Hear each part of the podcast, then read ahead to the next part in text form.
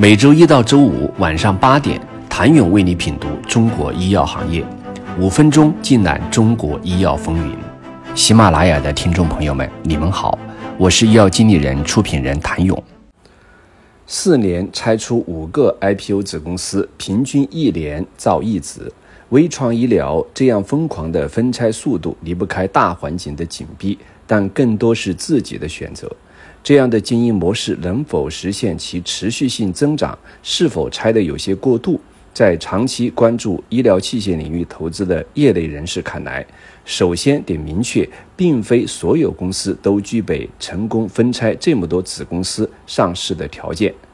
一大关键问题在于是否具有分拆的能力，继而牵扯到产品线分开后会否得到市场认可，投资者。会否觉得有价值？同时也要满足研发前置投入达到分拆条件这一大前提。和乐普医疗分拆偏成熟公司不一样，微创医疗更多是内部孵化，先养早期抢赛道。通俗来说，相当于育儿所，借助公司已有平台和人才资源养孩子，养到一定阶段，再引入其他投资方进来帮着一起养，投入相对可控。这对母公司来讲成本最低，比如前期投入一两千万，可能相当于四五年后翻十倍的投入。回顾路径来看，微创医疗以心血管支架起家，产品已覆盖心血管、骨科、心率管理、动脉及外周介入、神经介入、心脏瓣膜、机器人、电生理、眼科、医美等众多领域。目前十二加五平台搭建基本完成，它的业务模式遵循先在公司内部孵化产品，形成一定规模后，这块业务便会被剥离出去，实现单独融资并争取上市。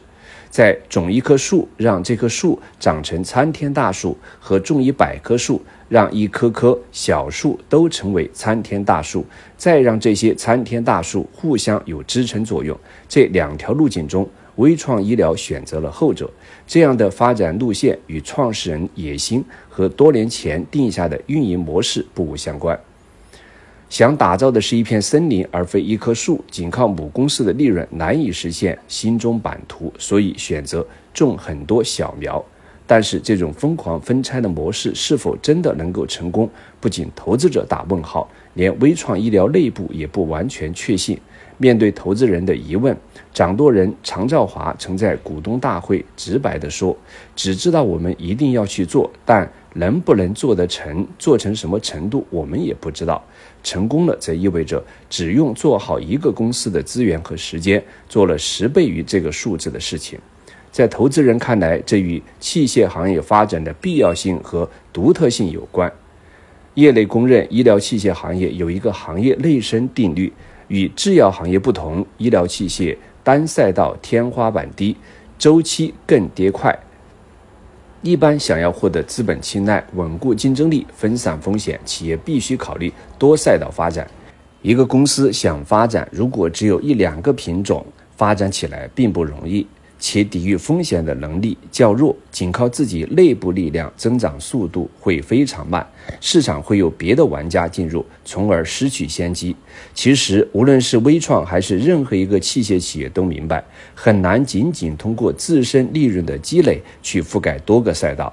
若想同时攻占七八个赛道并成为主要玩家，除了依靠自己的力量，必然要借助外力资本。此外，企业压力很大的情况下，外延性并购这条路相对难走，内部分拆去挖潜力就很重要。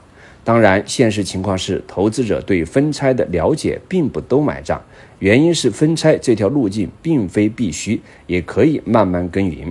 如迈瑞至今不分拆，可却稳稳地站住了医疗器械板块市值龙头地位。即使微创分拆多家子公司，但加起来不足一千亿市值，远不敌迈瑞医疗超三千亿的市值。虽然拆分进度快，但微创医疗分拆模式一直就未逃过被质疑的命运。业界迫切关注着这家不仅生产产品，更是疯狂将生产公司作为自己产品的公司，到底会走向何方？请您明天接着收听。谢谢您的收听。想了解更多最新鲜的行业资讯、市场动态、政策分析，请扫描二维码或添加医药经理人微信公众号“医药经理人”——医药行业的新闻与资源中心。我是谭勇，明天见。